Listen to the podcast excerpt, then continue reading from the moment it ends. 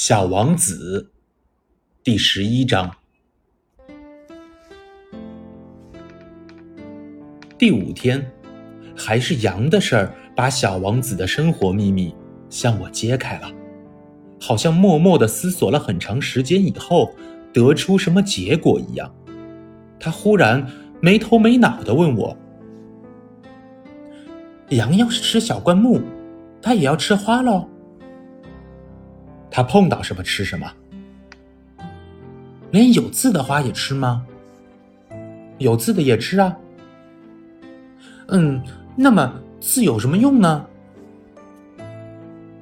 我不知道该怎么回答。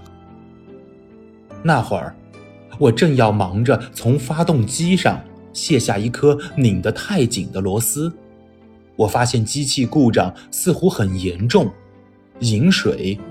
也快喝完了，担心可能会发生最坏的情况，心里很是着急。那么，刺到底有什么用呢？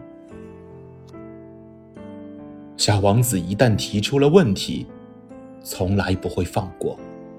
这个该死的螺丝使我很恼火，我于是就随便回答了他一句：“啊。”刺嘛，什么用都没有，这纯粹是花的恶劣表现。哦。可是他沉默了一会儿之后，怀着不满的心情对我说：“